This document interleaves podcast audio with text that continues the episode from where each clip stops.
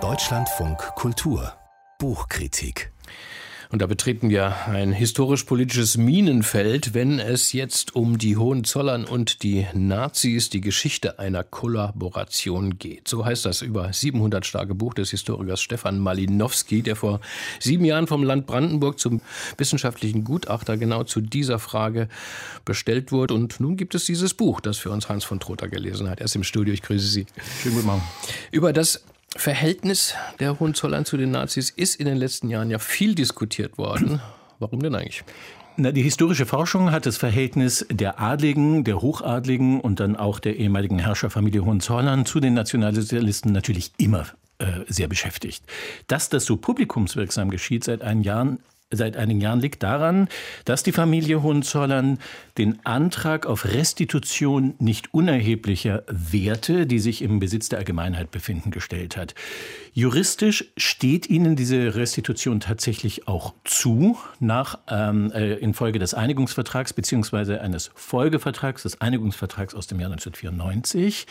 Allerdings mit einer Einschränkung. Sollte festgestellt werden, dass die Familie Hohenzollern oder Mitglieder dem Nationalsozialismus erheblichen Vorschub geleistet haben, das ist die juristische Formulierung, würde dieser Anspruch wegfallen.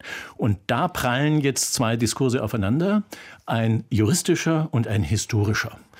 Der Sachverhalt ist derselbe, aber die Argumentationsformen sind vollkommen andere. Und diese Diskussion, die wird eben weitgehend auch in der Öffentlichkeit geführt. Stefan Malilowski war einer der Gutachter in dieser Sache, ja, und sein Ergebnis spiegelt sich jetzt auch in diesem Buchtitel wieder, Geschichte einer Kollaboration. Ich meine, das Gutachten ist auch öffentlich äh, zugänglich. Hat dieses Buch dem etwas hinzuzufügen? Ist es ganz anders aufgebaut?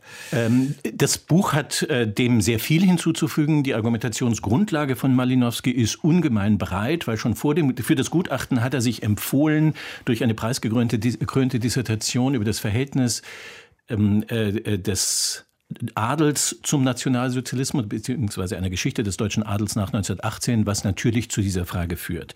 Das heißt, die Grundlage ist sehr, sehr stark und was er äh, sozusagen erweiternd zu dem Gutachten hinzufügt, ist einerseits die Konzentration auf einzelne Figuren der Familie Hohenzollern, aber andererseits vor allem die, der Hintergrund. Er erzählt eine Geschichte der rechten Milieus im Nationalsozialismus. Und das ist ungemein interessant, ungeheuer spannend und ungeheuer aufschlussreich. Mhm. Sodass nicht nur die Schärfung auf einige der Figuren, das sind vor allem der ehemalige Kaiser Wilhelm in seinem Exil, seine zweite Frau Hermine, der ehemalige Kronprinz, auch erst in Holland, dann aber in Potsdam und seine Frau und der vierte Sohn des ehemaligen Kaisers August Wilhelm, der sich ganz offen von den Nazis in Dienst äh, hat nehmen lassen. Das sind die Figuren, die er sehr ausführlich beobachtet und schärft.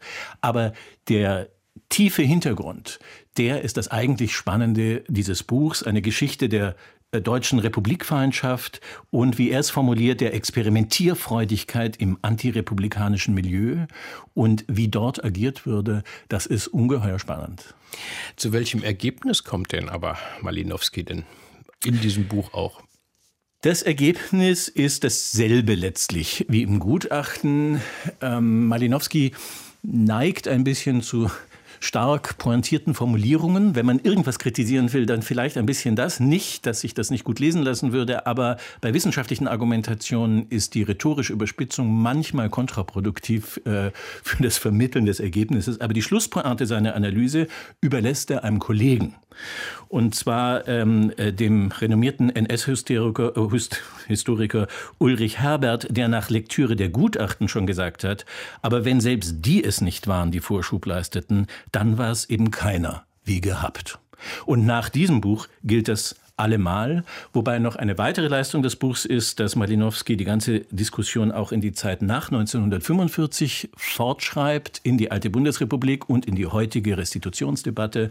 Und die Schlusspointe seiner Schlussbetrachtung die behält er sich natürlich selbst vor. Die lautet nach 1945, schimmert im Versuch, sich als Teil des Widerstands zu präsentieren, die in Jahrhunderten erlernte Fähigkeit zur Legendenbildung ein letztes Mal durch. Nochmal zurück äh, zum Eingang, Hans von Trotha. Wenn die historische Beweislage jetzt so eindeutig ist, warum wird dann um einen Vergleich, also zwischen Land Brandenburg, Bund und Hohenzollern, überhaupt verhandelt? Wie schon erwähnt, der juristische Diskurs und der historische Diskurs sind nicht deckungsgleich. Da, da sind die gleichen deutschen Vokabeln vollkommen anders in Gebrauch. Und ähm, Darum ging es auch in den Klagen, die Sie vorher schon erwähnt haben. Da ging es in vielen Kommentaren. Darum geht es auch in den Gutachten. Wie füllt man die Vokabel erheblich Vorschub leisten äh, mit Inhalt? Das tun Historiker anders als Juristen. Und ähm, Historiker buddeln sozusagen die Argumente aus, aber der juristische Diskurs wird am Ende entscheiden, so man sich nicht für die Variante eines Vergleichs entscheidet, der würde diese Entscheidung umgehen. Die Hohenzollern und die Nazis, Geschichte einer Kollaboration. Das Buch von Stefan Malinowski hat uns Hans von Trotha vorgestellt. Besten Dank dafür.